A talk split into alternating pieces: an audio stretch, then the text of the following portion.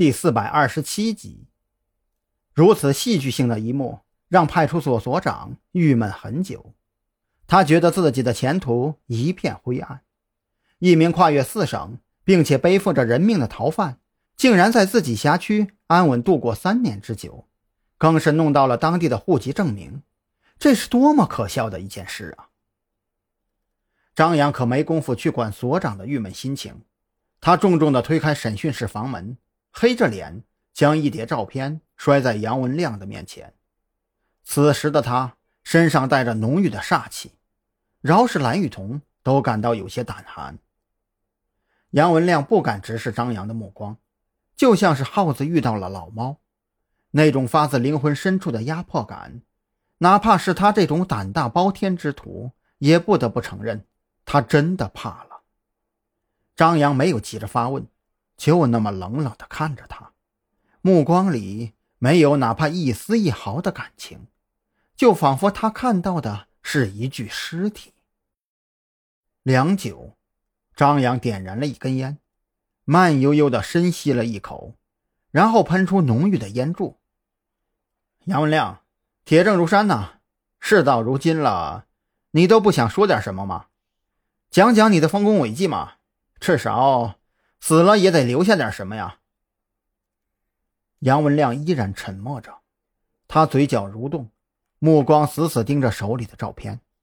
他不明白呀，这件事自己做的足够隐秘了，不但没有透露丝毫风声，甚至就连当年命案的同伙都不知道，怎么就让警察给发现了呢？他更不明白。自己隐姓埋名跑到这种穷山沟里，都已经安稳躲藏了三年之久。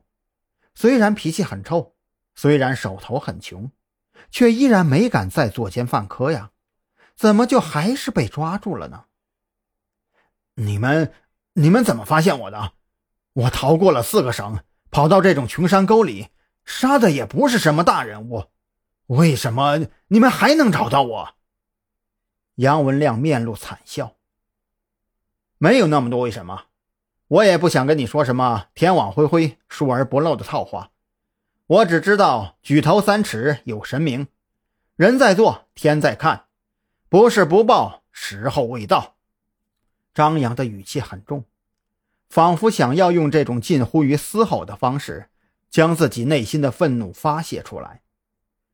老实交代吧，死刑你肯定跑不了了。临死前，难道你不想为自己的罪恶人生做出点忏悔吗？还是说你的灵魂真的已经烂透了？这个女人，这个女人不是我杀的，她被人抛尸在一楼厕所，是从后窗户塞进来的。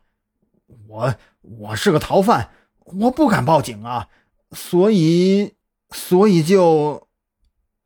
杨文亮很坦然，但是他觉得。眼前的警察肯定不信这话，或者说，就算信了又如何？办了自己的案子就能结案了，抓获多年逃犯的同时破获一起命案，这么大的功劳谁能放过呢？不是你杀的，是你太天真，还是你觉得我们都是傻子？蓝雨桐忍不住开口冷喝，他觉得这人就是死到临头还不知悔改。张扬却笑了。笑着笑着，猛然一拍桌子，站起身来：“你能为自己的话负责吗？像个男人一样回答我！”妈的，脑袋大了碗大个疤！这个女人绝对不是我杀的，但是你要非得让我担着，我也不含糊，就算是死之前送你一个功劳了。杨文亮也被激起了凶性，正如他所说的那样，反正已经背着一条人命了，再背一条又如何？